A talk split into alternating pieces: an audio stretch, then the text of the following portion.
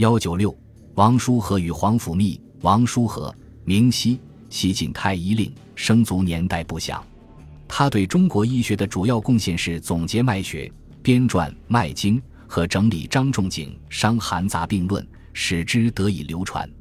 脉经》全书约十万字，计十卷，是按照仲景论脉第一、扁鹊阴阳脉法第二、扁鹊脉法第三、扁鹊。华佗查声色要诀第四和扁鹊诊诸反逆死脉要诀第五等篇章顺序撰写成书的，书中把脉象归纳为二十四种，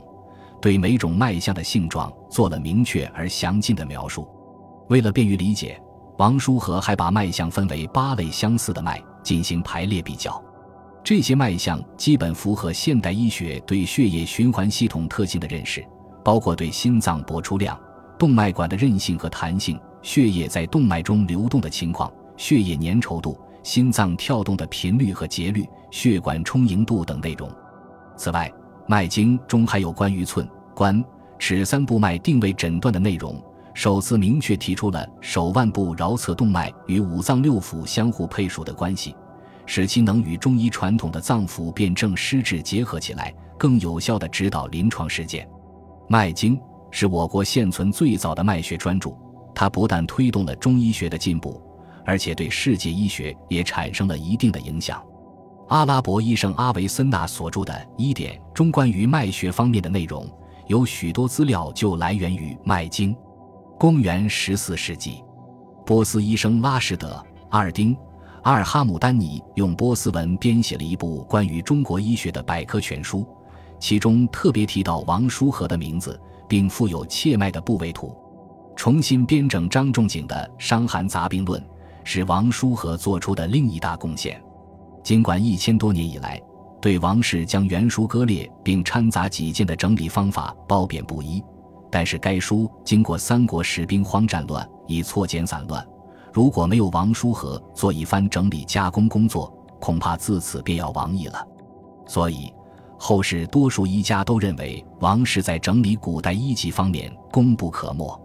西晋时与王叔和齐名的另一位名医是长于针灸术，著有《针灸甲乙经》的皇甫谧。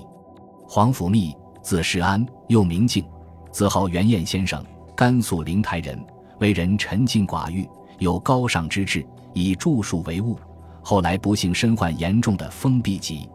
为了战胜疾病。他致力研读针灸书籍，并着手整理，撰成《黄帝三部针灸甲乙经》一书。它是我国现存最早的针灸学专著，也是中医针灸学的经典著作。针灸术是祖国医学宝库中最有价值、历史最悠久的遗产之一。传说起源于伏羲氏时代，战国以来的名医如扁鹊、淳于意、张仲景、华佗、王叔和等都精于此道。流传下来的针灸术著作亦不少，如《针经》《素问》《论病经微》《明堂孔穴针灸之要》等。黄甫谧发现上述医书文多重复，错乎非一，于是便着手整理，使事类相从，删其浮词，除其重复，论其精要，制为十二卷《